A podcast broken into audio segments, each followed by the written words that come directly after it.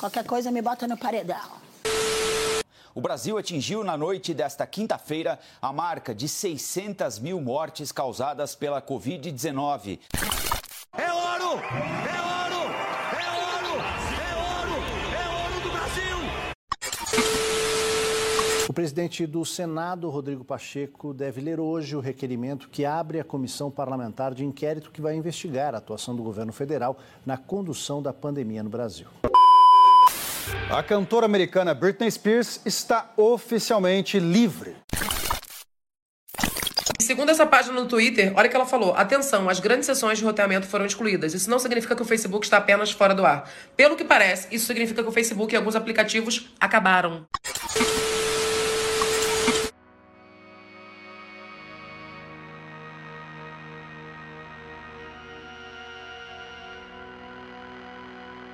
Projeto Paralelo. Bem-vindos à segunda parte do resumão que você não pediu de 2021 do Projeto Paralelo. Eu sou o Ivael e não tenho uma frase de efeito para esse momento. E eu sou o Rivaldo e também não tenho uma frase de efeito para esse momento. Porque a gente gravou tudo numa tomada só, né? Aqui é profissionalismo. Pre preparação é tudo. Preparação é tudo. E vamos falar então das notícias e acontecimentos marcantes do ano passado, fofoca da TV dos famosos, política, pandemia, tudo isso que atravessou as nossas vidas, que não tem a ver necessariamente com entretenimento. Ah, e lembrando que no final, a segunda metade desse episódio vai ter o nosso ranking de melhores do ano. E se você não ouviu, ouça o episódio passado que você sabe do que a gente está falando.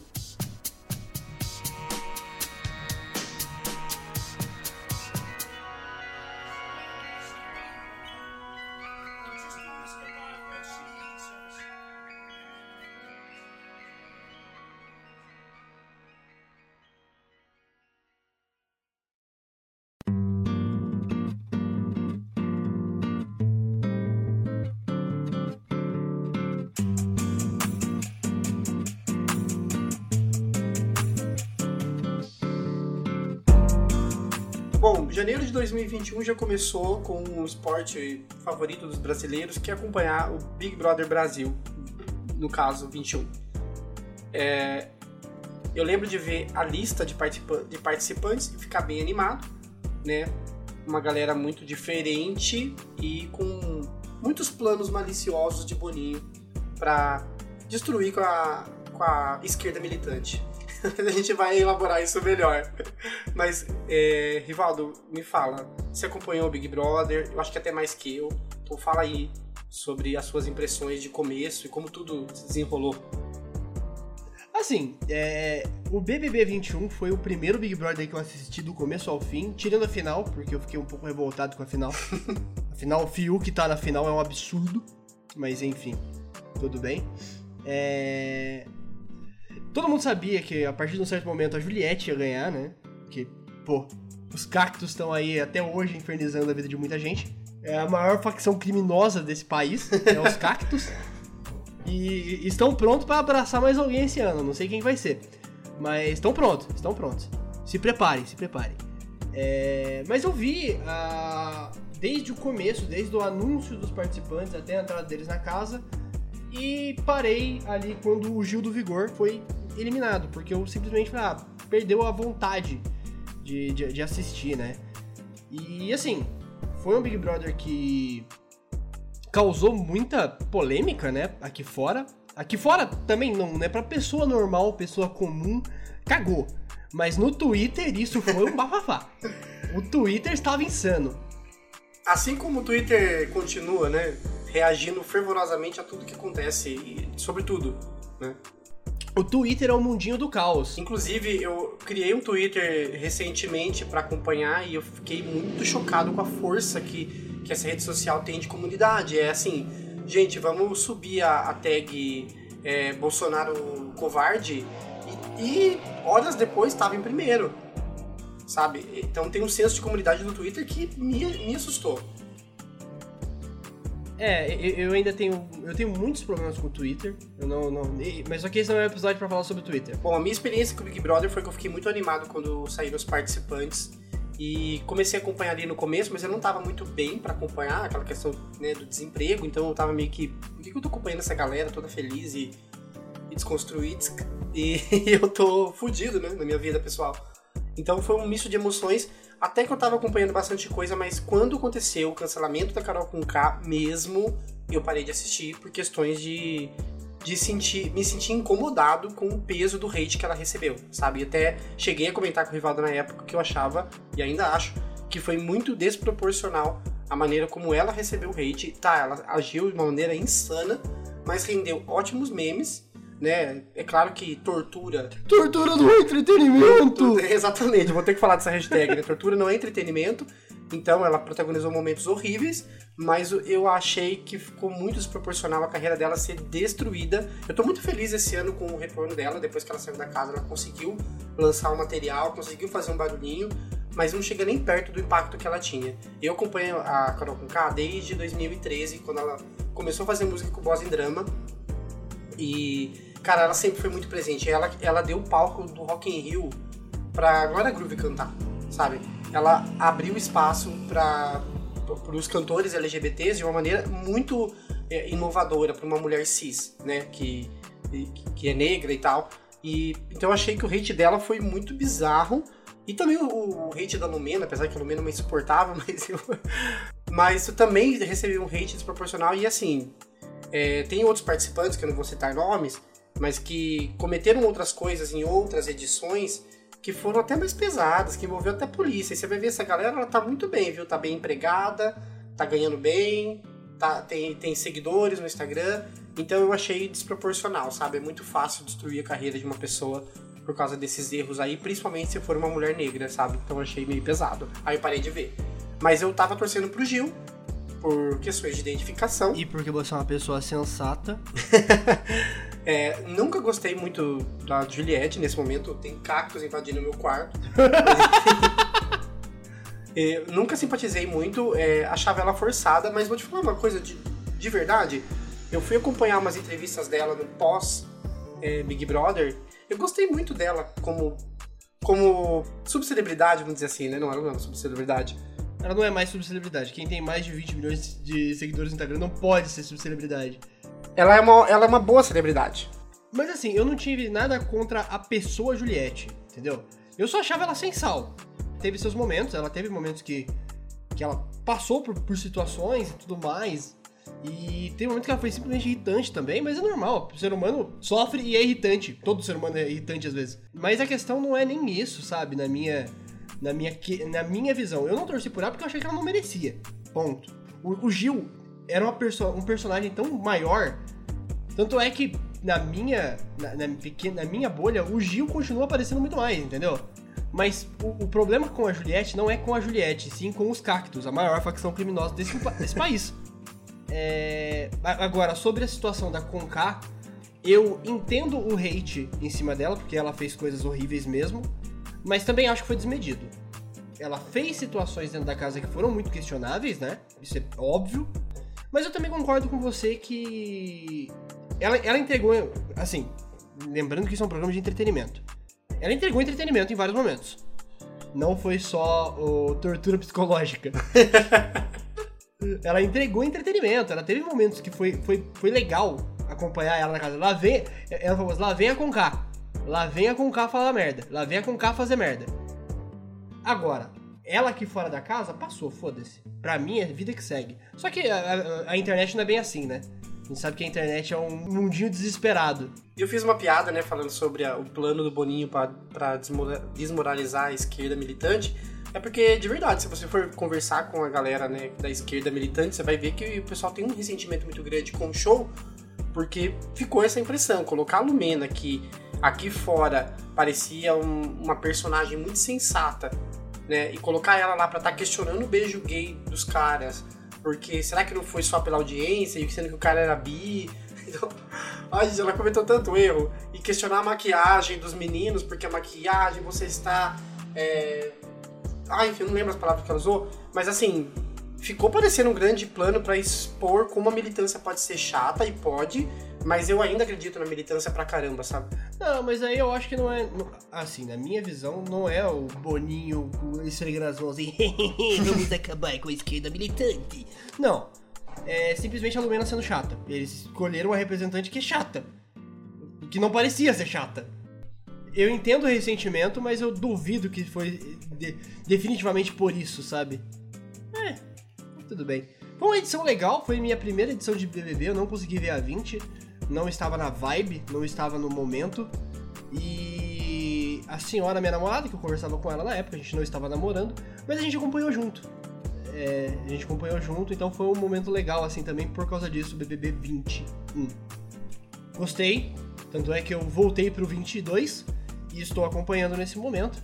Mas é isso, gostei, estou, estou acompanhando e vou e pretendo continuar assistindo por muito tempo, porque o maior esporte do brasileiro é fofocar sobre a vida de pessoas dentro de uma casa. E uma coisa que eu acho que o Big Brother contribui muito pra quem gosta é para meme.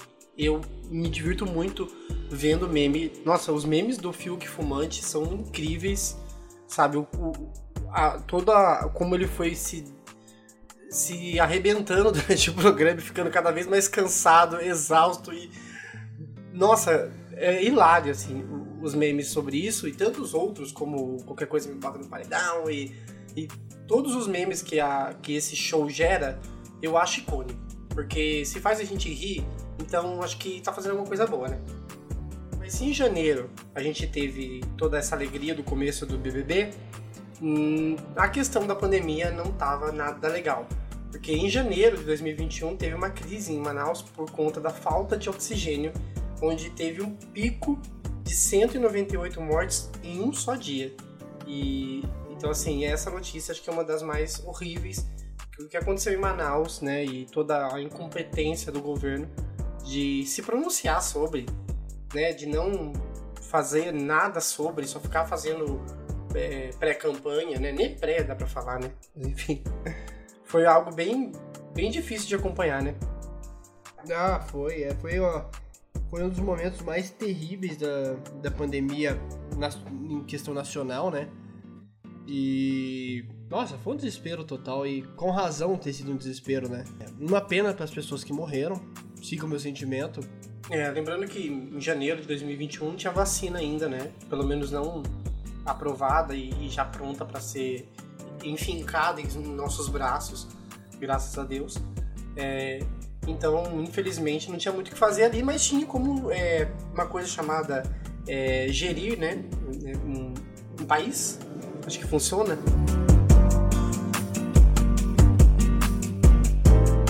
Em fevereiro teve, acho que, o segundo maior acontecimento desse, desse mês, foi meu aniversário.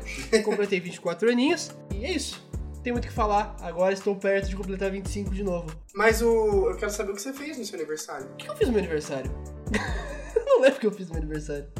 Ah, eu não sou muito de comemorar aniversário. Eu acho que eu vou. Eu preciso mudar essa ideia pra, pra, pra tentar dar uma melhorada no ânimo, né? Mas assim, eu não sou uma pessoa de comemorar aniversários. Na minha visão, eu não fiz mais que obrigação em permanecer mais um ano vivo. Mas parabéns pra mim por ter conseguido. Porque, assim, apesar de ser, ser minha obrigação, não é fácil. Ainda mais nesse ano que foi, ó. É, mas enfim, foi isso. Não fiz nada de, de, de muito grandioso no meu aniversário. Mas completei mais um ano de vida. Isso é fato. Só que algo muito melhor que o meu aniversário aconteceu nesse mês. Que foi a prisão do cantor Belo, que é mais conhecido como marido da Graciane Barbosa. Ele foi preso por um show clandestino no Complexo da Maré, na zona norte do Rio de Janeiro. Né? Foi, ele foi preso por, não só por um show clandestino, mas um show clandestino durante uma pandemia viral. Eu acho que é bem, bem, bem relevante comentar que estávamos, estamos ainda em uma situação pandêmica, né? Então, Que a atitude do Belo não foi nada bela. Não consegui fazer uma piada melhor que essa. Mas eu acho hilário a foto dele preso, porque dele sendo preso, porque é isso, né? A gente gosta de ver é, arrombado é, sendo punido, né? Porque as pessoas promovendo o show, muita, muita gente, a, a gente conseguiu ver, né? Muitas notícias, a gente apanhou essa, que acho que é bem, que é bem representativa, porque é uma pessoa famosa, mas assim, o que teve de blogueira fazendo festa, né? O que teve de, de pessoas é, famosinhas, tantas outras pessoas que foram para festas clandestinas. A gente que mora aqui no interior, é, tinha até um rolê de chácara, né? Que a pessoa, o pessoal alugava chácara ia toda uma turma pra chácara lá e assim, não tem pandemia, tá, gente? Tá tudo de boa. Então é, é legal você ver algumas pessoas ou outras é, recebendo voz de prisão, né? É sempre bom. Pra, pra, pra, parar de graça e não mexer com uma coisa tão séria que é saúde pública e a vida das pessoas e tudo mais, né? Então. Também em fevereiro teve o acontecimento do não carnaval. O carnaval simplesmente não aconteceu. É até meio. meio... Não tinha como, né? meio que não tinha como. Meio que não tinha como. E o carnaval esse ano também acho que não vai acontecer, hein? Pois é, é uma coisa surpreendente. Eu achei que voltaria. Achei mesmo. É, é, é entendível o porquê, né? De não estar tá acontecendo. Que. Afinal, ainda estamos em pandemia e os números de casos estão aumentando de novo. Apesar de o número de mortes estar diminuindo, por causa da vacina, é... a situação não tá fácil ainda. Ainda tem muita gente infectada. Então é, é entendível que não aconteça esse ano também. Eu, eu queria muito que tivesse acontecido só pra ter a Globeleza usando máscara. Eu acho que ia ser tão icônico. Ela totalmente pelada e de máscara. Eu acho que ia ser icônico. Seria esse momento pra, pra história. Pô, verdade. Eu acho, acho que faltou isso, hein? Faltou esse momento. Agora que você falou. Faltou pelo menos a vinheta, né, da Globo ali, com a, com a Globeleza sambando ali maravilhosamente bem, que eu acho o máximo aqui. Não entendo o que tá acontecendo, mas eu acho o máximo. Mas de máscara, porque ia ser uma mensagem bem importante, ó, gente. Não importa que você tá se você tá ali sambando, né, semi-nua, use máscara. Acho que ia ser uma mensagem icônica, não, não foi dessa vez. Mas você, você imagina uma possível volta de escola de samba, por exemplo, todo mundo de máscara? Ia ser bem engraçado, né? Ia ser, ia ser um tanto quanto esquisito, né? Tipo. Imagina o cara puxando o samba enredo e puxando toda hora é, pegando o dedo e subir na máscara, cantando e, subir na máscara. Fora que ia ter várias é, pautas de de vacina, ia ter o carro da vacina, o carro da, do SUS, o carro da, da Omicron. Nossa, ia ter todo um samba em torno da, da pandemia, ia ser icônico. As baianas representando os leitos ocupados, sabe? Todo mundo com Nossa, a fantasia de leito. Meu Deus, meu Deus. Ai, cara, daqui 10 anos vai ter isso, eu tenho certeza. Vai, pode ter certeza, aí é vencedor ainda, hein? Mas não teve carnaval, eu nem gosto também, assim, aqueles aqui, nunca foi pra carnaval, jurando. Eu não, a minha relação com carnaval é que eu não me importei que não teve, eu não tinha dinheiro mesmo, estava desempregado e meio que não mudou nada na minha vida. Não teve, eu não fiquei triste. É, idem. É uma situação que eu nunca vou, não sou. Não, eu, eu não, não sou o cara da festa da carne. Eu sou o cara mais caseiro. Ficar em casa tendo ou não carnaval não fez diferença. Assim como não vai fazer diferença esse ano. Talvez, na verdade, eu queira o feriado só pra, pra, para viajar para ver minha namorada ou ela vir aqui.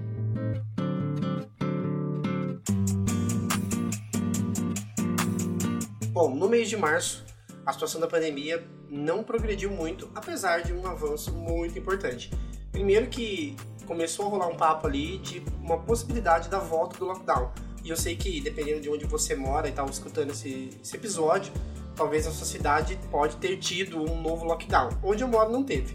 Foi tentado um novo lockdown, mas aí os empresários enlouqueceram, né? Porque senão vão ter mortes de CNPJ. Não conseguiram fazer esse novo lockdown, tudo porque 80% dos leitos estavam ocupados em 12 estados brasileiros. Então, assim, acho que também foi um dos grandes picos aí de, de situação alarmante mesmo. Porém, a notícia boa de março foi a aprovação e fabricação das vacinas, né? Que a Anvisa aprovou finalmente em março. As primeiras vacinas foram produzidas pelo Instituto Butantan em parceria com a Sinovac e a AstraZeneca. Mas é, foi uma notícia que aliviou muitos brasileiros, né? inclusive a gente aqui, de ficar realmente assim, nossa, finalmente saiu. Né? Ainda ia levar um tempo para conseguir chegar no nosso braço aqui, mas foi muito importante para a nação. A gente ainda veria o governo negacionista começar a questionar a vacina, mas isso a gente já estava imaginando que aconteceria, não é mesmo? Mas é, foi muito bom, né, Rio? Não, foi excelente. É, foi um momento de esperança, né? Caraca, ainda existe esperança. Foi essa foi a sensação que eu tive vendo essa notícia, que eu acompanhei é, a aprovação É, eu não lembro se foi no mesmo dia da, da aprovação, e, mas, e a primeira vacinada, né? Foi uma mulher preta. Eu vi no dia a vacinação dela, eu, admito que deu, deu uma emoção. Foi tipo uma situação assim, tipo, nossa, finalmente. Cara, ainda, ainda é o que você falou, ainda há esperança. Foi um momento assim muito positivo pra gente aqui. Não só pra gente, né? Pra todo, todo brasileiro.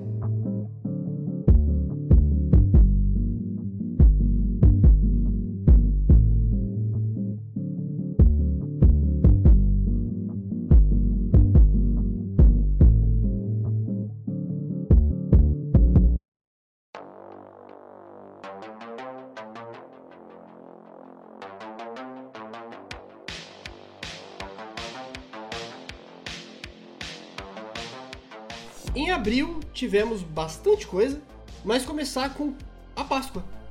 Que existiu a Páscoa, né?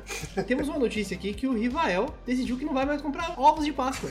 E que não vai mais fazer isso, né? Por que essa decisão? Pergunta, pergunta sincera. Assim, eu acho belo e moral, mas por que essa decisão, Riva? Bom, na verdade, eu já não compro ovos de Páscoa faz, faz tempo. É que alguns anos atrás eu ganhava no lugar que eu trabalhava, eles davam. Então não tinha necessidade de comprar, mas aí no ano de 2021 eu tinha acabado de começar a trabalhar e decidi que não ia comprar por uma questão de, de o capitalismo sucks, né? É, é só um formato diferente de chocolate que é agregado a um preço incabível e aí fica muito mais caro. E todo o conceito de, de Páscoa mesmo eu não, eu não compro mais, sabe? Eu não presenteio mais as pessoas é, na Páscoa, não troco ovos com ninguém. Não, a Páscoa não me pega mais. Eu, eu, no máximo eu faço um bolo de chocolate com cobertura e, e é isso. É, é, e tem aquela maldita discussão que me enche a porra do saco, que é, ai, se você comprar X barras de chocolate sai mais barato e você tem a mesma quantidade do que o tamanho um ovo. Porra, foda-se, deixa a pessoa comprar, deixa a pessoa da, soa o cu dela trabalhando pra, pra sustentar essa porra de vida capitalista de merda que a gente vive. Deixa a pessoa gastar num ovinho de Páscoa, porra. Tipo assim, se a gente não tem es- essa predileção, beleza, parabéns. Parabéns pra gente, né? Agora, parabéns pra pessoa que conseguiu comprar um ovo também. Caralho, que saco. Só, só é um pouco angustiante ver o Brasil muito em crise, né, crise econômica, milhões, e, e um pai de família ter que, de repente, pagar 60, 70, 80 reais num ovinho de Páscoa minúsculo desses de supermercado, que são de marcas grandes, e eu acho um pouco sufocante, porque eu passei isso na minha infância, sabe? É, Essa coisa de não conseguir comprar ovos bacanas. Eu fico meio triste, assim, com os preços praticados são abusivos, e aí você imagina pra um pai ter que falar com o filho, ai, não, eu não consigo comprar. Não, realmente, nesse ponto eu concordo com você. É triste, é, é revoltante, né? É até angustiante. Mas assim, pra quem compra, quem tem condições de comprar numa boa, deixa a pessoa comprar, porra. É isso que me irrita, sabe? Pessoa querendo meter o bedelho na vida de outra pessoa. Mas é, é só pra- Só queria terminar com. Eu, eu amo. é, qualquer ano vai ter uma matéria na TV com uma mulher é, andando no supermercado falando. E esse ano os preços especialmente aumentaram em 34%.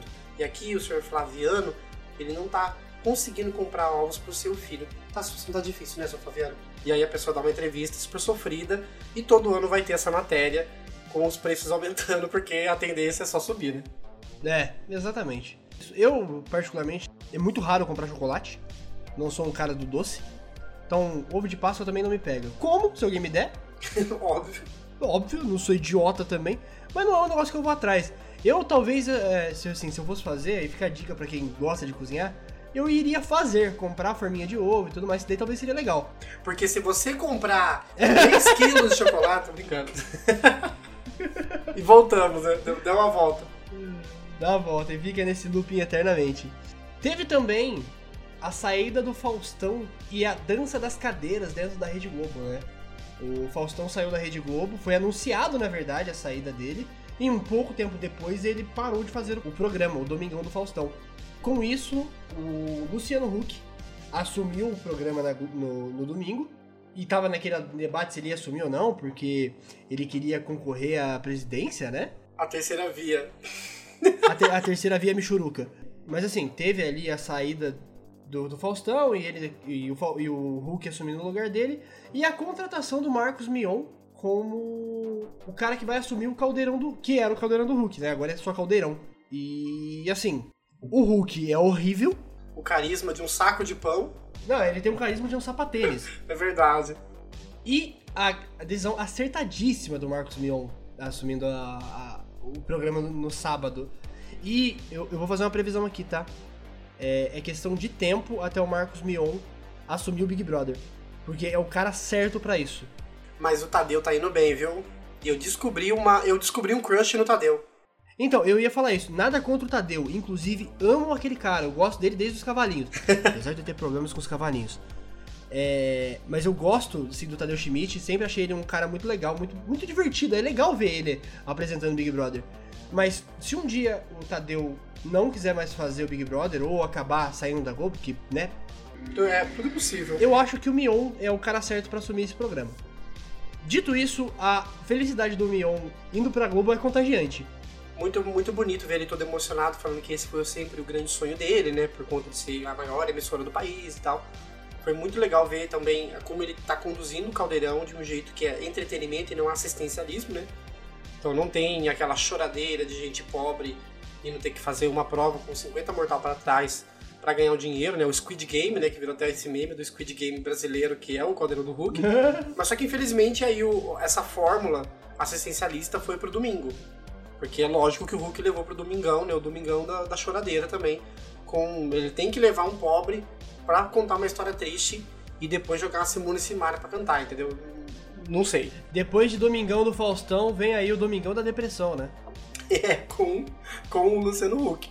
E voltando sobre a situação pandêmica, em abril também tivemos a abertura, não o encerramento, porque ela acabou se encerrando em outubro, a CPI da Covid-19, né? Que é a CPI que investigou supostas omissões, supostas omissões e, e supostas irre- irregularidades nas ações do governo federal e do presidente Jair Messias Bonoriro durante a pandemia. Ela foi criada no dia 13 de abril, mas inf- foi instalada no Senado só dia 27. Esse foi um grande outro reality show que o brasileiro acompanhou. Né? Eu lembro de um meme de uma, uma senhorinha fazendo, tricotando e assistindo a, CPI na TV Senado, né? E a pessoa colocou minha avó assistindo a CPI. Eu, eu, eu gosto também, porque mostra que o brasileiro está interessado na- nesse grande esquema que foi ah, todas as questões da, da, da vacina e,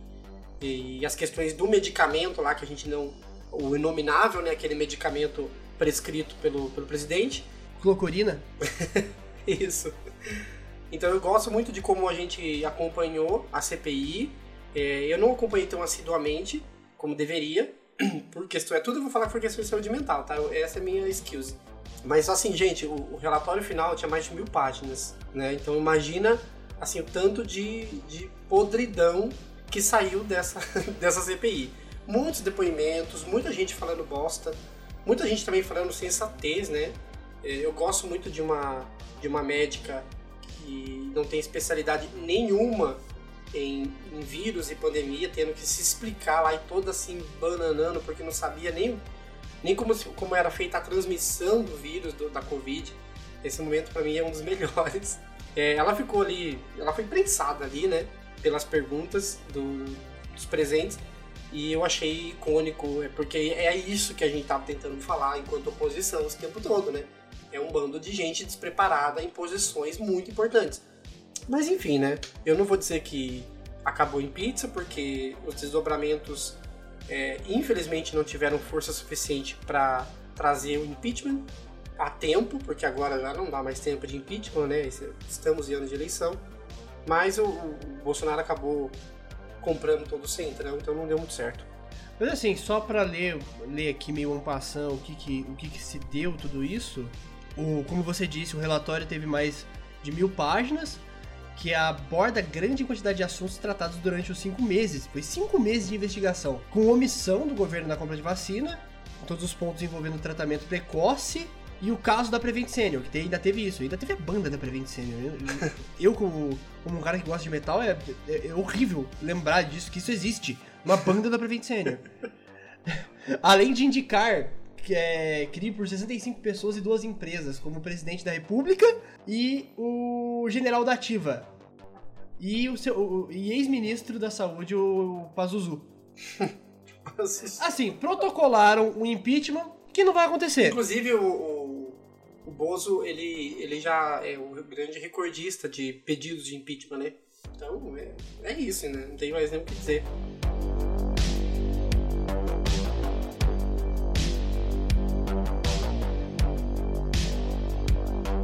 E no mês de maio, logo no começo do mês, teve acho que uma das grandes notícias do ano, a, a infeliz notícia da morte do Paulo Gustavo em decorrência da Covid-19.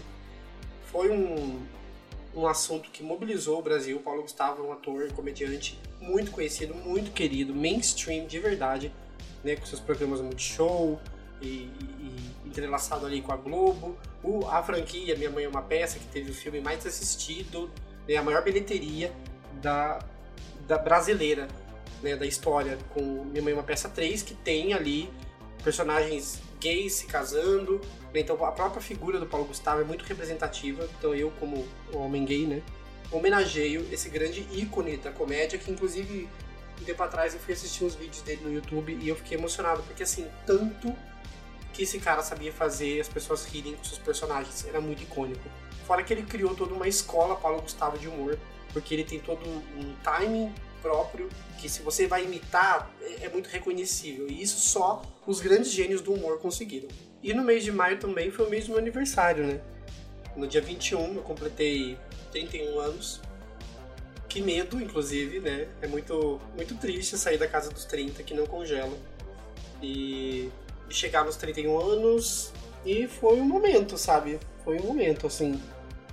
Quando eu tava passando por um ano muito difícil, eu, eu felizmente tive o apoio gigantesco do, de, de, de algumas pessoas aqui ao meu redor, como alguns amigos e o meu namorado, que fez uma surpresa pra mim. Coitado, encheu a casa de bexiga, comprou um bolo. E eu cheguei do trabalho meia-noite e ele tava toda a casa lá cheia de bexiga, foi, foi bem legal. Então eu, eu tive a sorte de ter pessoas queridas por perto pra me doar amor e tempo. Então fiquei bem feliz. Foi, foi um aniversário bom. Eu, eu, eu, eu não estive presente no seu aniversário, né? Até mês de maio eu tava muito com medo de fazer qualquer coisa, porque. é, eu acabei não comentando, mas acho que em abril. Foi em abril? Foi em abril, eu acho. A senhora, minha mãe, acabou pegando Covid, então eu acabei não estando presente. Mas eu quero corrigir esse erro esse ano, tá? Se você for fazer alguma coisinha, que seja qualquer coisinha, eu vou estar presente. Eu vou estar lá. Em junho, tivemos alguns acontecimentos, como o caso Lázaro, né? Lázaro Barbosa, um, abre aspas, serial killer, fecha aspas, que matou quatro pessoas de uma mesma família no Distrito Federal. A perseguição do, do, do Lázaro, né? Ela durou por volta de 20 dias, né? E no dia 28 de junho, em uma abre aspas, troca de tiro com a polícia, acabou sendo, abre aspas, morto. Eu achei a cobertura midiática disso uma grande de uma palhaçada. Eu achei um grande de um circo armado é, desproporcional, sabe?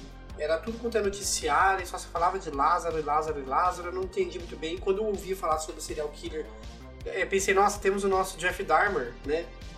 E o cara matou quatro pessoas. não ficou muito claro se é, o uso do, do termo serial killer aqui pareceu meio deslocado. Pareceu só um grande espetáculo mediático de helicóptero e polícia federal com civil e militar, todo mundo numa caçada. Ai, foi exaustivo. E ah, o melhor momento pra mim disso tudo foi um dia no programa da Kátia, que eu acho que é o Mulher, não sei se são mulheres ainda. é, A equipe do programa tinha recebido a imagem de uma casa à noite que filmaram. Ele apareceu, ele teria aparecido no telhado da casa. E aí quando e tava chovendo, então dá um raio no céu, ilumina o céu e dá pra ver uma pessoa em cima do telhado. E aí falaram que era o Lázaro, porque foi na, re- na região que ele tava lá desaparecido. É, tava sendo procurado. E aí a Kátia, na, naquele alvivaço, manda ela: Gente, olha ele ali! Que desgraçado! E aí, pra mim, esse foi assim, o grande momento da cobertura, porque é isso que eu quero ver, entendeu? Fora toda a, a mística em, em torno da cena, tipo, de dar um raio, iluminar o céu e aparecer um cara em cima do telhado. Eu não entendi nada, sabe? Por que, que fizeram tudo isso, mas enfim, que bom que né, as atividades dele cessaram, né? De qualquer forma, o cara né, foi muito cruel no tudo que ele fez, então. Mas não poderíamos deixar de citar, né? O nosso serial killer brasileiro, né? Seguindo aqui com o mês de junho, O tivemos nosso, o nosso momento do ano, essa esquerda vai gostar. com o, o Sérgio Moro, o pato Sérgio Moro, o marreco Sérgio Moro, o ex-ministro, ex-juiz, ex-advogado e ex-herói Sérgio Moro, que foi declarado parcial, ora bolas, não me diga, pelo STF no caso das condenações do triplex do, do Lula, ou Lulindo, como eu escrevi na pauta. Com isso, com todas as condenações sobre o ex-presidente e também, se Deus quiser, futuro, foram retiradas, tornaram ele elegível de novo. Tanto é que agora ele lidera as, a- as pesquisas eleitorais no momento, né? E não só isso, né? Como ele está em pré-campanha, não, ele não fala abertamente sobre isso, mas ele está em pré-campanha. Sim. Tudo que ele fala é visto como uma pré, uma, em pré-campanha. Autodeclarado a terceira via também, né? Porque agora aparece uma ripa, um pedaço de pedra, é a terceira via. Ah, é que, é que assim, eu não vou falar disso. É porque pintam o, o, o- o Lula como esquerda. Extrema, né? Esquerda radical. Nossa, Super radical, né? Meu nossa. O, o cara que é completamente fechado com a conciliação é radical agora. E assim, gente, quem tá ouvindo agora e tá achando que a gente é parcial, horas bolas. Nós podemos ser parciais, nós somos dois podcasters. Quem não pode ser parcial é o Sérgio Moro. Então, assim, não abandone esse episódio agora só por descobrir nosso posicionamento político, porque dá pra ver lá na métrica do Spotify, por exemplo, o momento em que a pessoa parou de ouvir o episódio. Então, se tiver muitas pessoas abandonando o episódio, a gente vai ter a triste notícia de que a nossa audiência é bolsonarista. Não, não dê essa triste notícia pra gente. Então, continue ouvindo daqui pra frente. Até porque, se, se isso deu a entender em algum momento, puta que pariu, você pode ir embora. É, aqui é a esquerda declarada. Mas assim, é, para quem tá, não, não entende tanto desse universo jurídico, né? Vou usar pela primeira vez a minha formação em direito. O juridiquês vai cantar agora. não, eu vou tentar falar de um jeito muito prático, né? Porque eu conheço pessoas que ainda estão chamando o Lula de ladrão, inclusive colegas de trabalho aí, é, que não se atentaram a essa notícia que aconteceu no meio do ano passado, gente. O juiz que julgou, que condenou o Lula, foi considerado parcial. Isso quer dizer que agora esse processo vai para um outro juiz, um que talvez seja imparcial. Ah, mas por que, que ele foi parcial? Porque ele mantinha conversas em um aplicativo de conversas, né? Ele mantinha conversas em um aplicativo, que é o Telegram, com o promotor do caso, o cara que acusa, né? Quando você comete um crime ali, não sei se você sabe, quem vai acusar você é o Ministério Público, na figura do promotor, quem vai te defender é o advogado ou o defensor público, e quem vai julgar é o juiz. Agora imagina você estar sendo julgado por um crime e você descobre que o juiz está trocando um WhatsApp com o promotor, trocando figurinha, falando, ah, a gente tem que pegar esse cara. É, essa operação tá dando o que falar, mandando notícia pro juiz, engrandecendo ele, falando, ó, a mídia tá gostando do seu papel, você é um herói.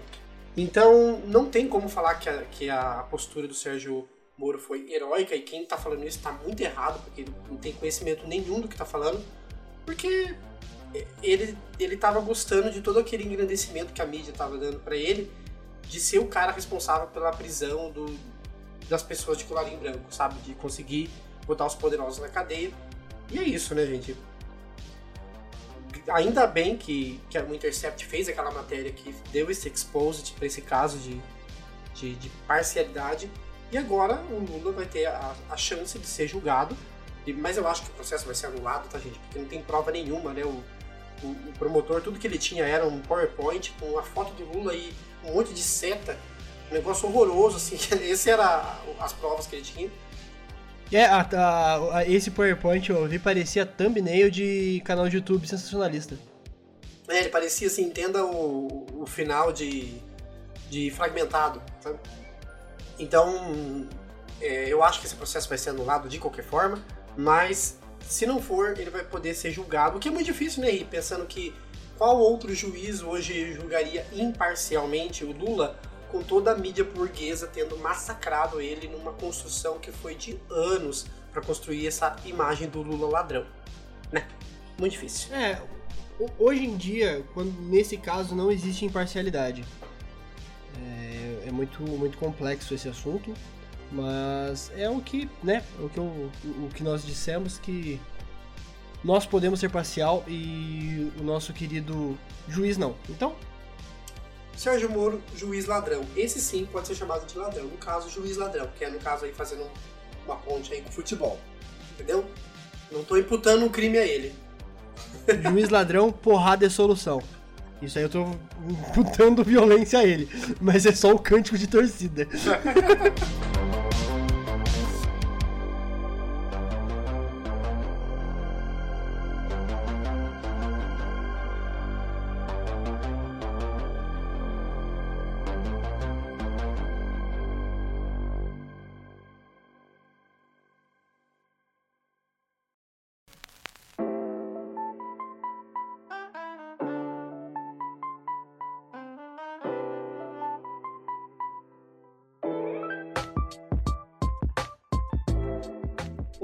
julho foi marcado pelas Olimpíadas de Tóquio de 2020. Olha que ironia, né?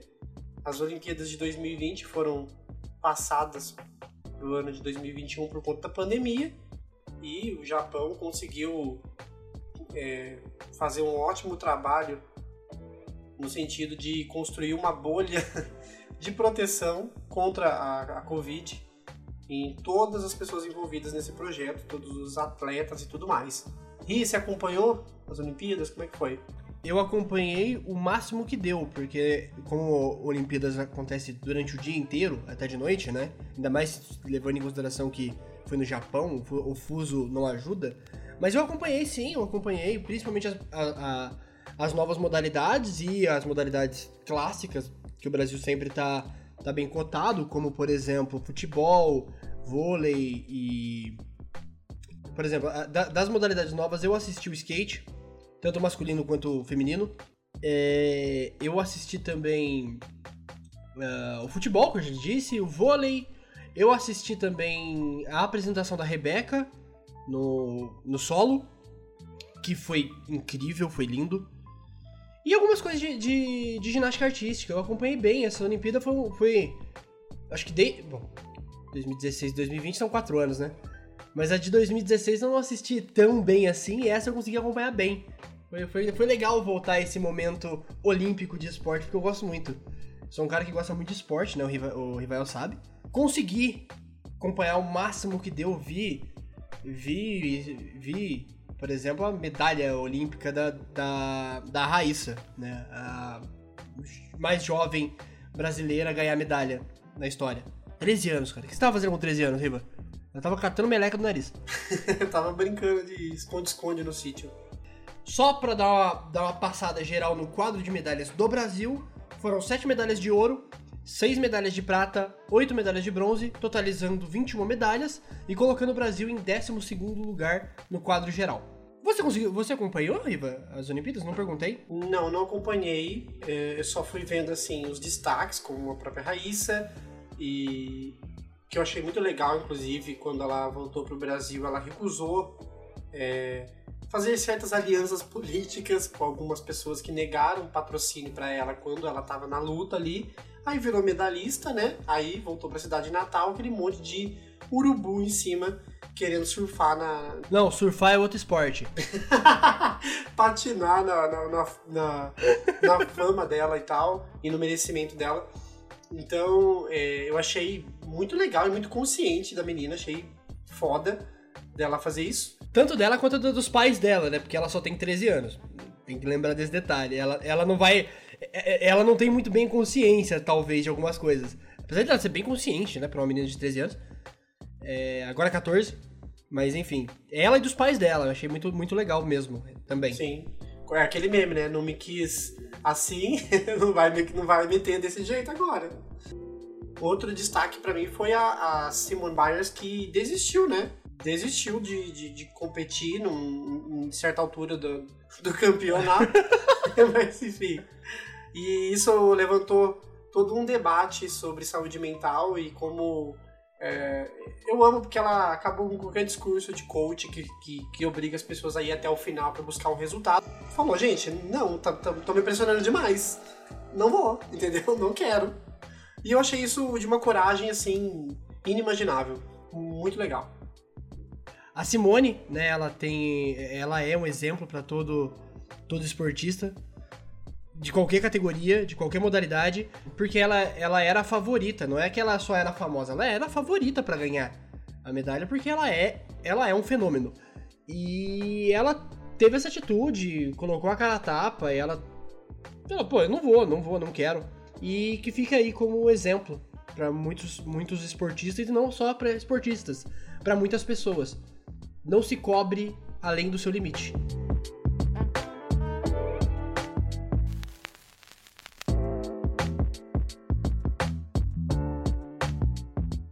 Em agosto, tivemos também Olimpíadas, as Paralimpíadas de Tóquio 2020-21. Né? Mas mesma situação, foi adiada e eu acompanhei muito pouco. Esse eu, esse eu deixei, deixei, a desejar, como alguém que gosta de esporte. Assisti muito pouco, assisti o futebol, futebol de cego. Mas, para não passar em branco, a gente está citando aqui. E o quadro de medalhas do, do Brasil foram 22 medalhas de ouro, 20 medalhas de, pra, de prata, 30 medalhas de bronze, totalizando 72 medalhas e colocando o Brasil em sétimo no quadro geral. E o primeiro lugar ficou com a China, com 207 medalhas no geral. Isso porque são os comunistas, hein? Não deixa a iniciativa privada é, patrocinar essas crianças. Né? Imagina se fosse um país capitalista. Mas olha, eu, eu acho legal falar das Paralimpíadas, principalmente pelo fato dela ser muito invisibilizada, assim como pessoas com, com qualquer tipo de deficiência e limitação, né? Então, é importante citar que, que teve, inclusive, um quadro invejável, né? Sétimo lugar no, no mundo inteiro, cara. Isso é muito grande, né? Então. Levando em conta que a gente não tem apoio nenhum, nem nas Olimpíadas. Quem diria nas Paralimpíadas, né? Então, realmente é invejável. O que não é tão invejável assim são as questões das queimadas que aconteceram e tiveram uma explosão no noticiário de, ali pelo mês de agosto, onde cinco biomas brasileiros registraram as piores queimadas de 2021. E isso por conta da seca, mas também por conta do desmatamento. Foi, foi um grande desastre ecológico, por assim dizer. Aquelas notícias incansáveis de queimadas e mais queimadas ali pelo mês de agosto foi bem terrível, né? Eu, como bom militante, pintei a minha unha de branco pela paz. Eu era um ativista de Instagram, sabe? Pintei todo o meu peito, que nem aquela blogueira que pintou todo o peito com um monte de fogo. E girafas. Não podemos esquecer das girafas naquela pintura. que não tem na Amazônia. Não Ai, tem. Genial, genial. E se eu não me engano, se eu não me engano, tem dois bichos que eu acho que são- seriam lobos, que eu também não sei se tem na Amazônia, é, que estão transando. Eles parecem muito estar transando. Durante a queimada. Essa imagem é muito, muito importante pra cultura brasileira, sabe? É, Eu quero, eu quero, eu queria saber pintar pra poder representar essa pintura dela em um quadro desse grandão mesmo pra daqui 100, 180 anos ter lá é, Rivael Domingos, Olhos sobre tela, blogueira militante vai ser o nome da obra. As criançadas vão estudar isso aqui no, na oitava série, entendeu? De 2100 e pouco. É, é até, até importante a gente falar isso, porque é meio desesperador ver tanta notícia sobre essas coisas e você não saber o que fazer.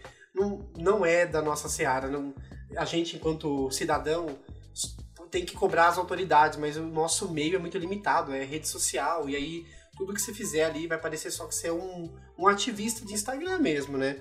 É, é importante o ativismo nas redes sociais, mas ele, ele tá uma- numa linha tênue de ser vazio e ser eficácia. E é triste isso, né?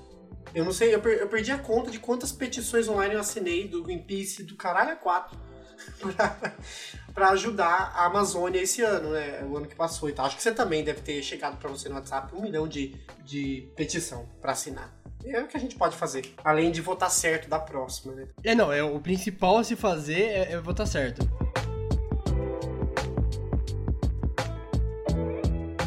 E em mês, o mês de setembro foi um mês feliz para um dos maiores fandoms do mundo pop.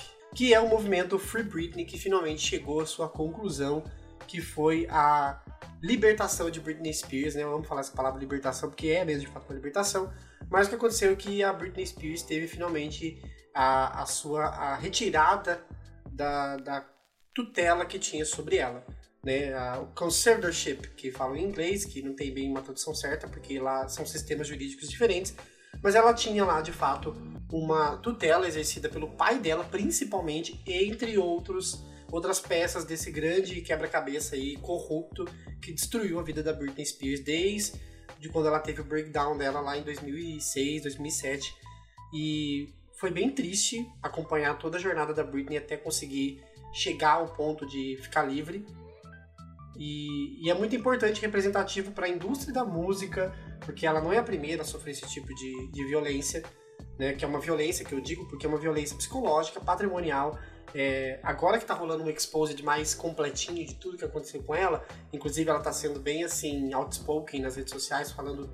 Outro dia ela fez um post falando que de uma situação que ela passou com a irmã, que ela deveria ter dado um tapa né, na cara da irmã dela. Então, assim, a Britney tá muito falante mesmo. Ela tá expondo tudo que fizeram com ela e é justíssimo, né?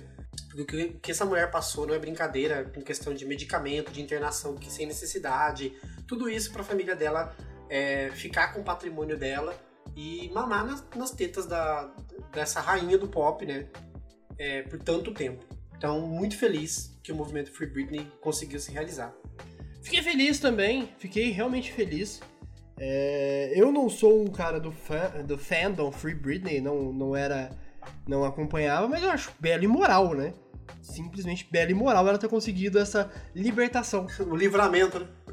O livramento, é literalmente um livramento, né? Tipo, é, é o, o, fardo que ela deve ter se, se, se libera, libertado.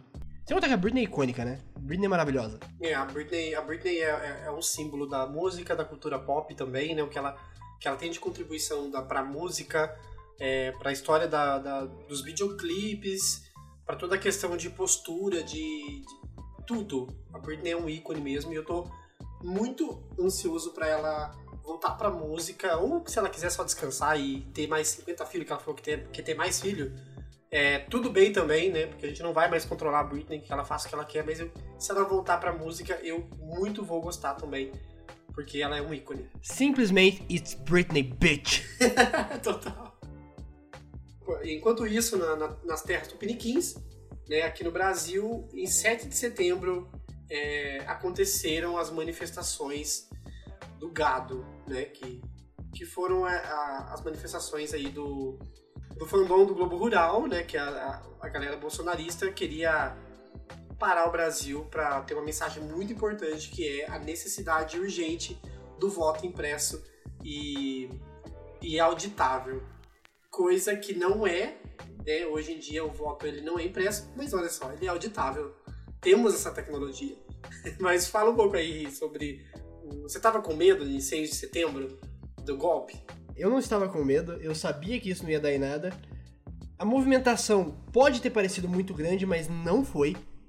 Não foi grande. Ela, ela assusta, né, na quantidade.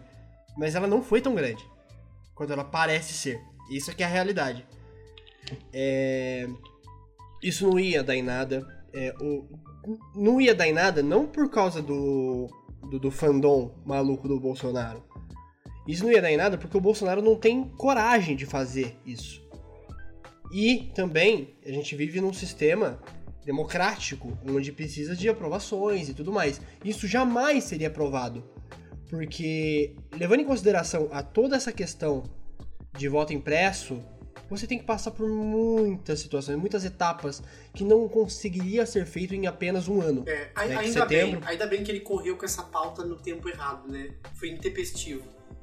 Sim, sim, exato. E não só isso, mesmo, mesmo que se fosse no tempo certo, digamos assim, ele não, não, não ia passar, sabe? Não, não passa. Ah, eu tenho medo, não... e eu, eu, eu, tive medo de passar por conta de da força que ele tem no centrão e. E assim, gente. É, é... mas não passa, não passa, sabe por quê? Na minha visão, não passa, sabe por quê? Porque ele pode ter força, mas o Centrão, ele, ele vive de conciliações. E se ele não ganha? Se ele não, se ele não ganha, mesmo que muda o sistema de, de votação, vamos supor. É... E aí, o que a gente faz agora? Agora a gente tá na mão do outro cara. A gente vai ter que conciliar com outro cara que é de um outro partido, que, que tem uma outra visão política. Entendeu? Eu, o Centrão, ele tá sempre pensando no dele, nunca pensando no do Bolsonaro. Eles vão torcer pra quem tá ganhando. Exato, exatamente. Tanto é que o Centrão agora está começando a se fechar com o Lula de novo. Ai, nojentos, viu? Puta que pariu. É, não, mas é isso aí. É um jogo político. É jogo político, é jogo político, então ele não. Ele não. Isso jamais passaria pelo jogo político. Eu só, eu só quero fechar a história do 7 de setembro com, com quanto isso é uma piada dolorosa para quem é brasileiro e tá consciente de tudo que tá acontecendo, sabe? É, com tanto problema, assim, imensurável do ano de 2021 e 2020, óbvio, né? Problemas do governo dele promover essa manifestação por causa do voto é uma coisa tão suja, tão imunda que eu espero que a história cobre dele. A história tem muita coisa para cobrar dele, mas é, é, especificamente o ano foi tão sofrido, fazer uma manifestação por essa razão é tão desumano, tudo é tão, tão desumano nesse governo, mas enfim, você entende, sabe, a, o ridículo disso? Uhum, não, eu entendo. Com gente passando fome e as pessoas preocupadas, esse um gado preocupado se vai poder imprimir a cédula de voto dele para ele poder vender, cara, o voto. É, isso ia tirar o sigilo do, do voto. Como que pode?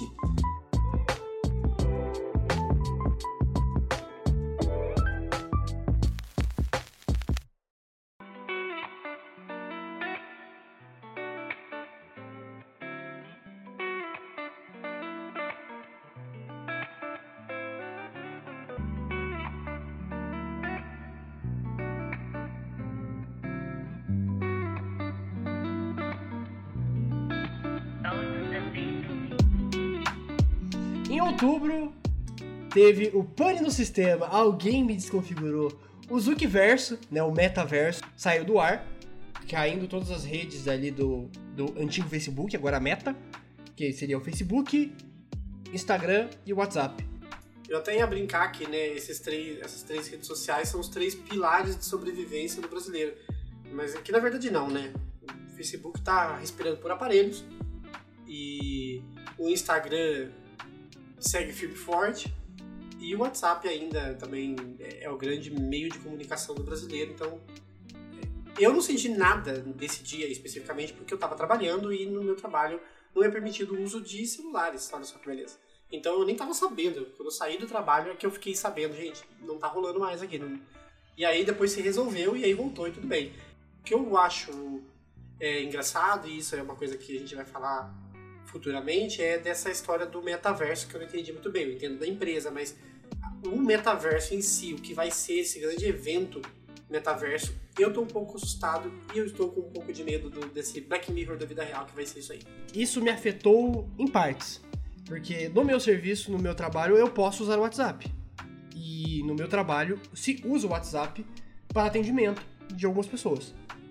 É, então, eu foi um dia morto no trabalho e eu não consegui falar com a minha namorada pelo WhatsApp. Eu só falei pelo Twitter. Mudou muita coisa também não.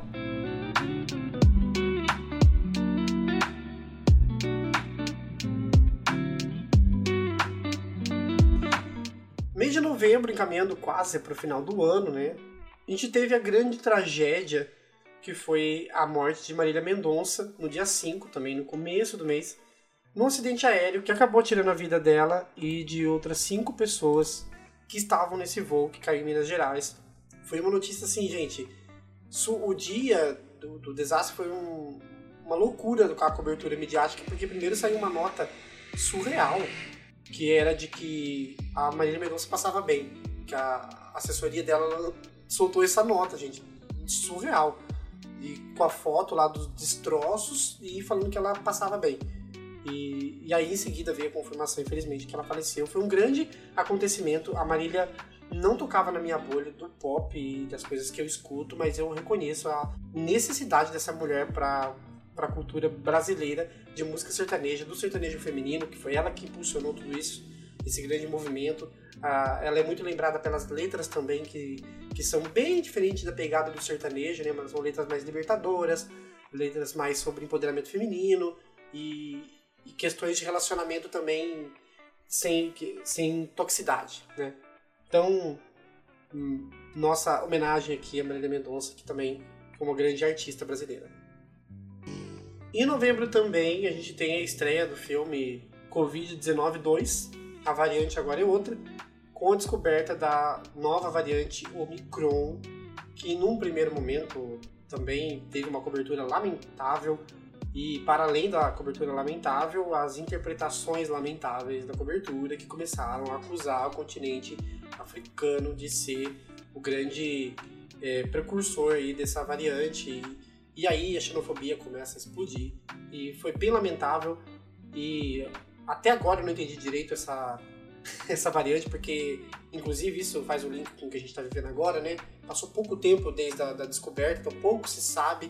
Quer dizer, sabe-se muito sobre ela, mas não sabe-se a longo prazo como é que vai ser essa a, a questão da, da- de como isso vai se, se expandir, se disseminar mundo fora.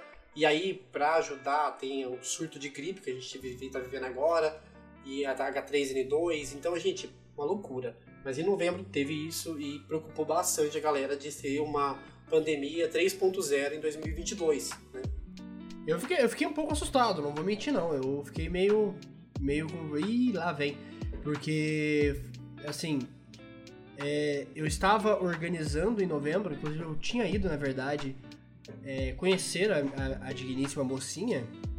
E aí você fala, pô, eu tô indo lá agora e a gente, a gente tinha acabado de emendar o relacionamento.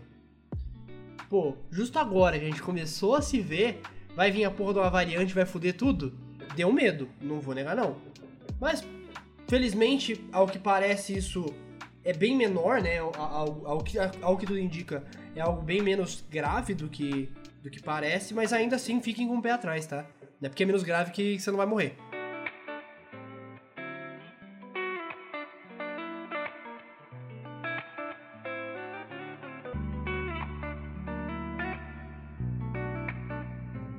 Em dezembro, tivemos outro filme, né? Em dezembro tivemos outro filme.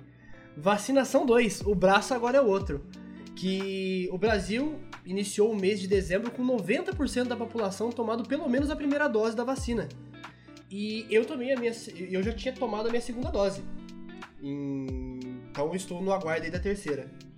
Não tomei a terceira, porque quando, quando a terceira dose abriu aqui a campanha no município para a minha data de vacinação da segunda dose, é, na semana que eu ia tomar, eu tive sintomas de Covid e cá estou eu, que é essa semana. Eu estou com Covid e não posso tomar a terceira dose enquanto não passar.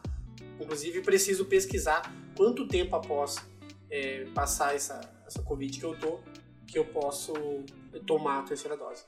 Mas olha, eu fico muito feliz com essa notícia que a gente teve, que a gente encerrou o ano com 90%, ter tomado pelo menos a primeira, então isso quer dizer que acho que uns 70, ou na casa de 60 e pouco, já estava com a segunda, e agora está mais alto ainda é, é, o número de pessoas que tomaram a segunda dose. Realmente só falta fechar aí para a terceira. Quem não tomou mesmo é os negacionistas, gente. Não tem mais desculpa, porque foi abrir assim para todo mundo. Teve a, cada um esperou a sua idade chegar, o seu momento, né? E o, o- a sua comorbidade, como eu que tenho asma, por exemplo. Então quem não tomou, né, sinto muito, mas você fez uma escolha muito equivocada. Também tivemos em dezembro uma coisa que não acabou, que voltou a chover pra caralho. Meu Deus! É, até destoando com o mês de agosto que não chovia nada. E tava tendo seca, tava tendo queimada. Agora tá chovendo pra, pra caceta. Não parou ainda, né? A gente tá aqui no final, na reta final de, de janeiro, e ainda não parou. Porra! Sim, e é um momento bem filme Parasita, em que a gente fica nesse contrapeso muito louco, que é os reflexos da- das mudanças climáticas. Né? Na seca a gente implora por chuva, e aí quando chove a gente implora que pare. E aí isso é muito suco de Brasil, porque é quando começa a chover que também não para, e aí começa a ter um monte de enchente, um monte de é, deslizamento de terra, e gente desabrigada, e morte. E, então a chuva castiga muito o Brasil, assim como a seca castiga muito o Brasil. Então, gente, a gente tá falando lá de, da seca, né? Eu acabei esquecendo de comentar que a cidade que a gente mora é, tem um, um sistema de abastecimento por causa de um lago, que é o Cavalinho Branco, né? O Little White Horse. Little White Horse me pegou de um jeito desprevenido. Ele secou, eu lembro de tirar uma foto dele seco, assim, o chão com rachaduras. E ele tá a ponto de transbordar. Olha só como é o Brasil. É que assim, é, vamos lá, na nossa cidade o sistema de abastecimento é, é- é- é tosco. Ele é tosco, ele é mal feito. Numa cidade que se chama Águas de Lindóia, né? Vamos deixar isso bem claro. É, então. É, o sistema de abastecimento aqui é tosco. Porque a gente depende daquele lago e quando transborda, transborda. A gente tá perdendo água. Aí quando tem época de seca, você não tem reserva. É, é tosco. Crítica social foda aqui, né? Nível municipal. Crítica municipal foda. Mas é isso, cara, sabe? É, é, é, é o retrato de ser de ser pobre. A gente, quando tem uma seca, a gente clama por chuva. Quando chove, a gente clama por, por uma trégua. Ai, é triste, né? Pensar como a desigualdade social nos atravessa. E fa- falando em desigualdade social, a gente teve aí a alta dos preços de 2021, que é, tá atacando a gente até agora, porque não para de subir a porra do preço, a inflação tá. tá não- ainda não estamos em inflação galopante, mas estamos caminhando para. É, então, tivemos, fizemos uma pequena lista aqui de, de top 4 subidas de preço, que aí mais afeta o brasileiro, que é em primeiro o etanol, que subiu 62%. Em segundo, o café, que subiu 50%. O açúcar refinado subiu 47%. E a gasolina, que também subiu 47%. Em 2021, a, a inflação do Brasil é a quinta maior. Simples assim. É, eu, eu não moro sozinho, eu moro com meus pais ainda, né? É, não tive a, a oportunidade ou a desoportunidade de morar sozinho, depende do ponto de vista. Que eu acho uma benção morar com os pais até hoje. É... Não, é, é, é, é, é muito positivo. É muito positivo, por muitos aspectos. Então isso me afetou menos do que afetou você, né? Porque você mora sozinho. É, eu tenho uma, um- uma história com o aumento dos preços em 2021 que foi quase que traumática, assim. Principalmente por eu falar assim, eu falo abertamente, né? Eu perdi a minha autonomia alimentar, né? Porque tem a segurança alimentar e autonomia alimentar, né? Segurança é quando você realmente falta comida na mesa. E autonomia é quando você para de decidir o que você vai comprar em função do preço. Então é quando você tem que fazer escolhas entre marcas mais baratas ou até mesmo de deixar de levar um, um exemplo tosco, mas você deixar de levar o cream cheese para levar margarina. Basicamente é isso, né? Autonomia alimentar. E mesmo sendo vegetariano, ou seja, eu não consumo carne, que é uma das coisas que mais subiu o preço também, e esse ano a gente teve notícias é, quase que distópicas de pessoas na fila para pegar osso né, de, de animal, osso de boi, de galinha, sei lá.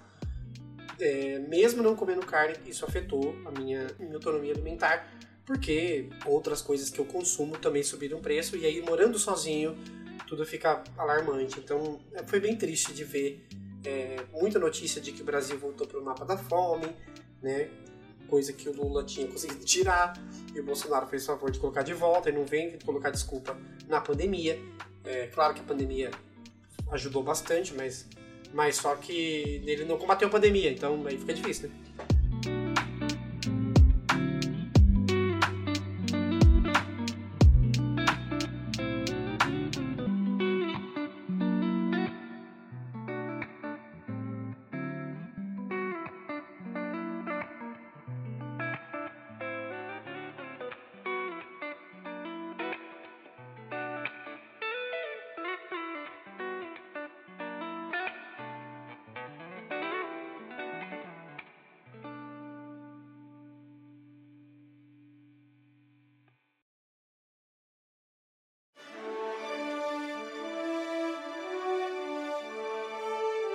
Ladies and gentlemen, please welcome to Rivaldo Luiz and Riva Domingos.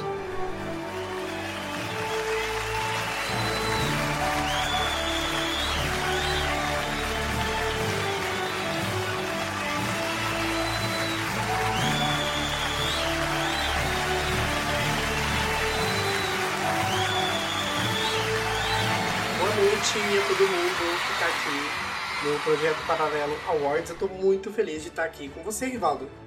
Prazer, prazer todo mundo. Estou muito feliz. Alegria inenarrável de estar aqui nesse momento. Esse ano a gente teve a reabertura dos cinemas. Eu não fui, por conta da Covid-19. Você foi rir, Também não fui, fiquei com medo. mas assistiu a bons filmes. Assistimos, claro. Então aqui estão os indicados a melhor filme.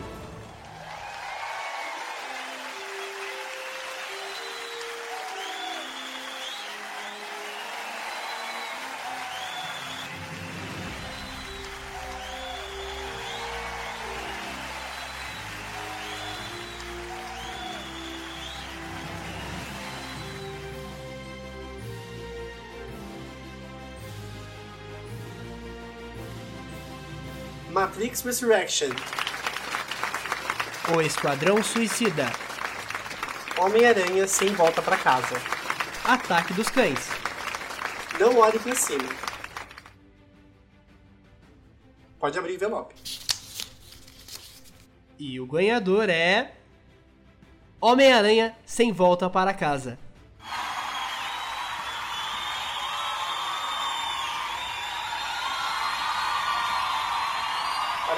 Pode vir para o Maguire receber o prêmio. Andrew Garfield, Tom Holland. Zendaya.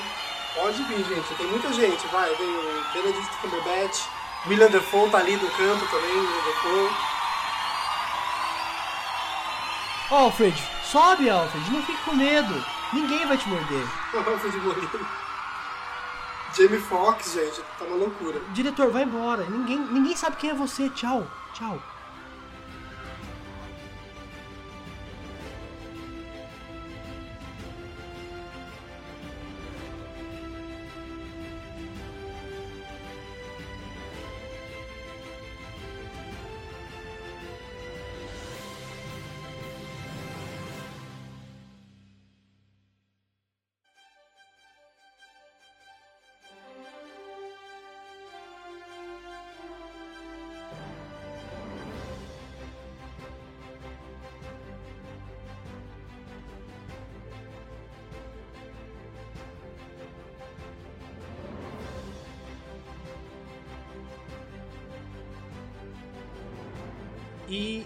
Pior filme do ano, temos somente dois indicados.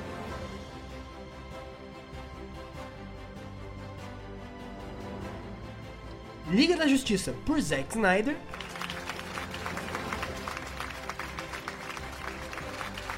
E Duna. Grande épico sonífero. Pode abrir o envelope, Riva. E o prêmio de pior filme do Projeto Paralelo Awards vai para Liga da Justiça de Zack Snyder. O Zack Snyder, infelizmente, não pôde estar presente, mas vai chegar no endereço dele o nosso troféu. Ele se recusou a vir, na verdade, mas. É entendível, né? Pior filme. Mas o Timothy Chalamet tá ali. Oi, Timothy.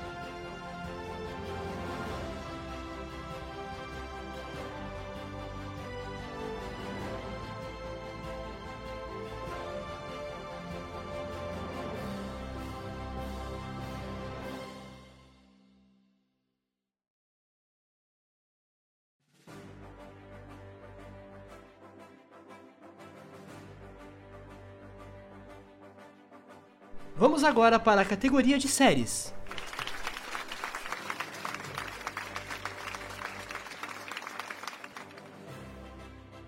Aqui estão os indicados de melhor série. WandaVision, de Disney Plus. A Roda do Tempo, de Prime Video. What If, de Disney Plus. O Caso Evandro, da Globoplay. Invencível, de Prime Video.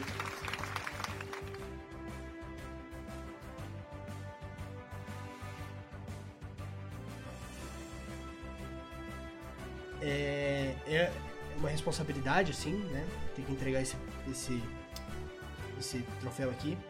Mas acho que dessa vez foi um consenso, né? Pelo, pelo que eu tô olhando aqui. A galera já tô. É, a academia já tá todo mundo olhando pra gente meio com, impressa para abrir o envelope, mas então vamos lá. E o vencedor é.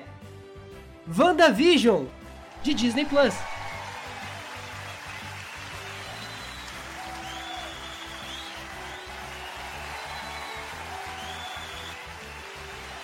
É isso aí, parabéns, parabéns Elizabeth Rocha e Paul Bethany que também vence na categoria de melhor atriz, melhor ator, mas não vai ao ar, porque é só categoria importante aqui. Kevin, Kevin Five. Kevin também? Ah, então. Tá bem. Tira esse pulo aí, cara. Isso é uma premiação. Porra. Tá, Desculpa, gente. Desculpa. Kevin Five, né? Sabe como é?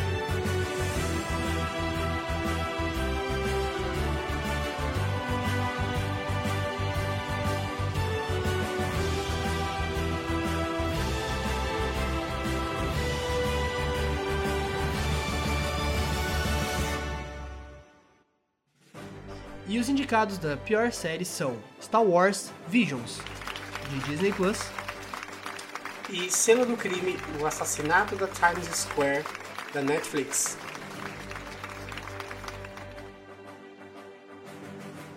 E quem venceu a categoria de pior série, com todo mérito e honra, foi Cena do Crime o Assassinato da Times Square.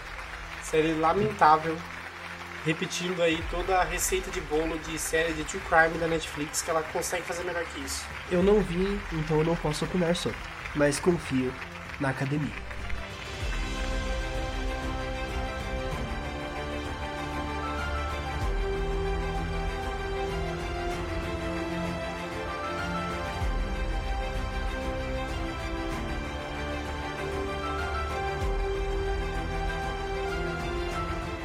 Agora é a hora da categoria de melhores jogos. Os indicados são It Takes Two, da Electronic Arts, Scarlet Nexus, de Bandai Namco. e Forza Horizon 5, de Xbox Games Studios. E o vencedor dessa categoria é. It Takes Two, da Electronic Arts.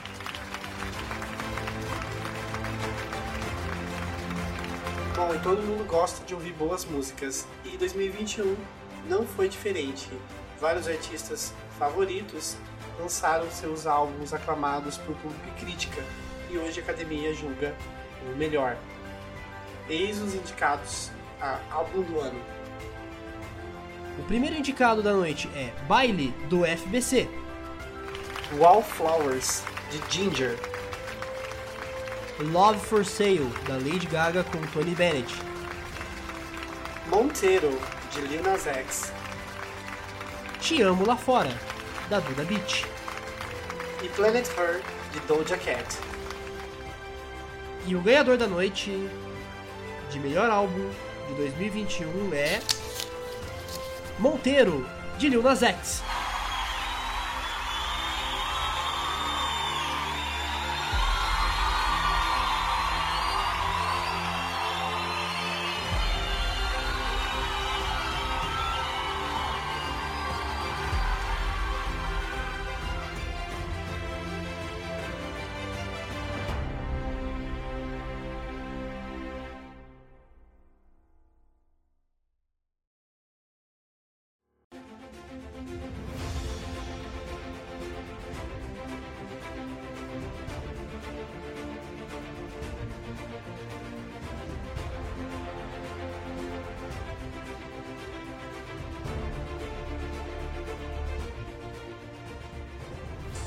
temos aqui também a categoria de pior álbum do ano, que esse ano, por empate da academia, dois artistas vão levar, sendo que eram apenas dois indicados.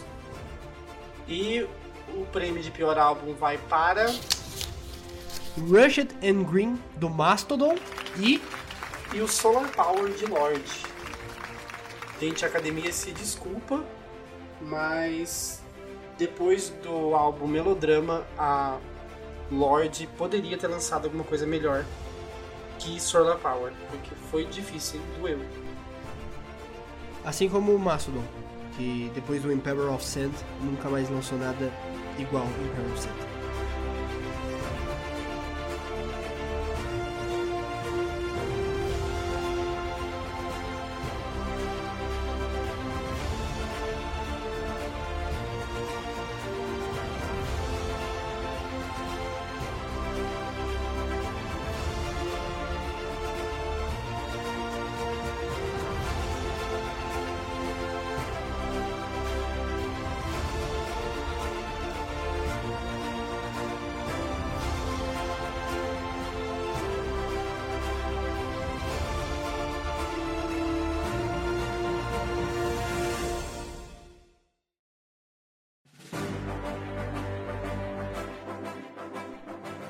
Agora a premiação de melhor personalidade de 2021. Assim como no pior álbum, tivemos um empate técnico, tanto no melhor quanto no pior personalidade do ano. Os ganhadores de melhor personalidade do ano são Casimiro Miguel e a pequena Lô.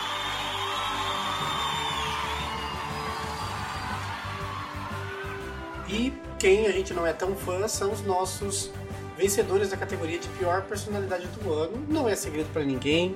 A gente já soltou pequenos spoilers de outros vencedores durante esse programa, porque não tem, não tem a quem esconder nessa personalidade que só empurra o Brasil para trás. Os dois. Vamos lá, não sei pra gente. Os piores pessoas, personalidades do ano são Jair Messias Bolsonaro e Arthur Duval, a.k.a. Mamãe Falei.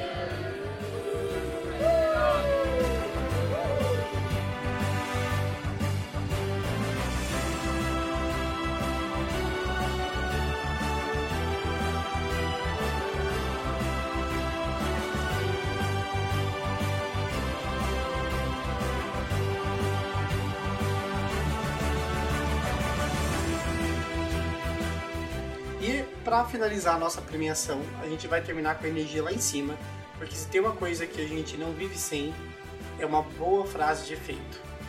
Nós aqui como como a academia e como os representantes desse podcast e desse awards é muito relevante para a cultura popular, não só pop, mas popular. É, a gente resolveu faz, trazer a categoria de melhor bordão e por que não, né? Por que não trazer uma categoria de melhor bordão? Porque afinal a gente gosta de ficar repetindo bordões, porque o brasileiro é assim e a gente também é brasileiro. E a gente também é assim. Nada, nada mais justo do que ficar repetindo alguns bordões. É divertido demais.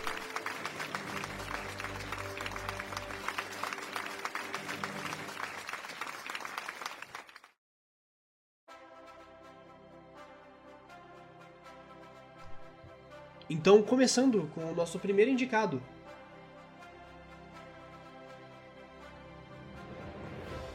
Janho, com todo Nicolas Cagezinho. Tem também o Casimiro, com Meteu Essa. Esse menino, com Pfizer, tá passada, Naru. Temos também Regina Rouca, com Se liga, hein? Temos a frase é sobre isso e tá tudo bem, que até agora não sabemos quem é o autor. E Gil do Vigor com Bicha, o Brasil tá lascado.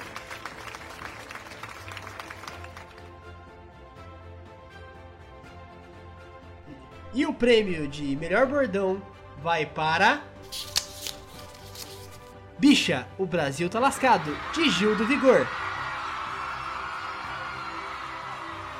Merecido prêmio, afinal de contas, o Brasil não esteve nada menos do que lascado em 2021. E é uma frase que consegue dar esse bom humor para a situação e é muito gostoso é, rir quando a gente quer chorar. Bicha, puta que pariu! o Brasil tá lascado!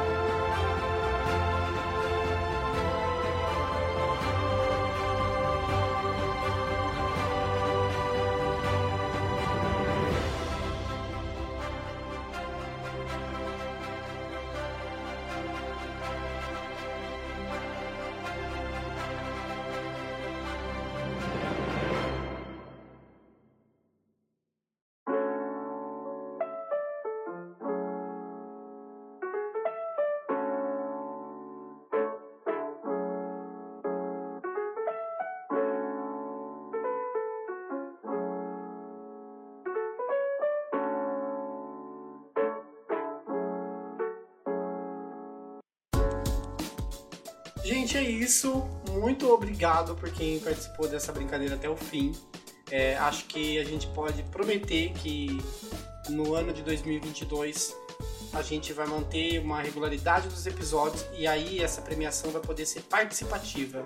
E aí vai ser muito mais legal. Exatamente, eu tava com uma saudade enorme de fazer isso aqui. Foi muito bom revisitar esse ano em dois episódios, né? Fazer essa brincadeira também do Projeto Paralelo Awards, que foi em cima da hora, te revelando aqui, né? Que foi muito em cima da hora que a gente resolveu fazer. E agradecer, agradecer por, por poder voltar a gravar, né? O Riva sabe o quanto eu sou chato com isso, porque eu gosto muito de gravar isso aqui. Ele sabe muito bem disso, ele sabe o quanto eu fico no pé dele. E eu tento, e nós dois juntos tentamos entregar o melhor conteúdo que a gente consegue fazer, com recursos limitados, né? Porque somos pobres e não somos famosos. Definiu a gente aí legal. É, pobres e não famosos, isso é a gente. É, mas é, é, é, isso, sabe? Então, tipo, tô feliz de ter voltado. Quero manter a regularidade sim. E que assim continue por todo 2022, 2023, 2024 e por aí vai. Mas então é isso, né, Riva? Acho que a gente encerra por aqui nosso, nosso episódio de hoje. Sim, encerramos aqui. Voltamos a qualquer momento no seu feed com muito mais cultura, entretenimento, música, cinema e que mais couber nesse paralelo. Até o próximo programa e tchau. Tchau, tchau.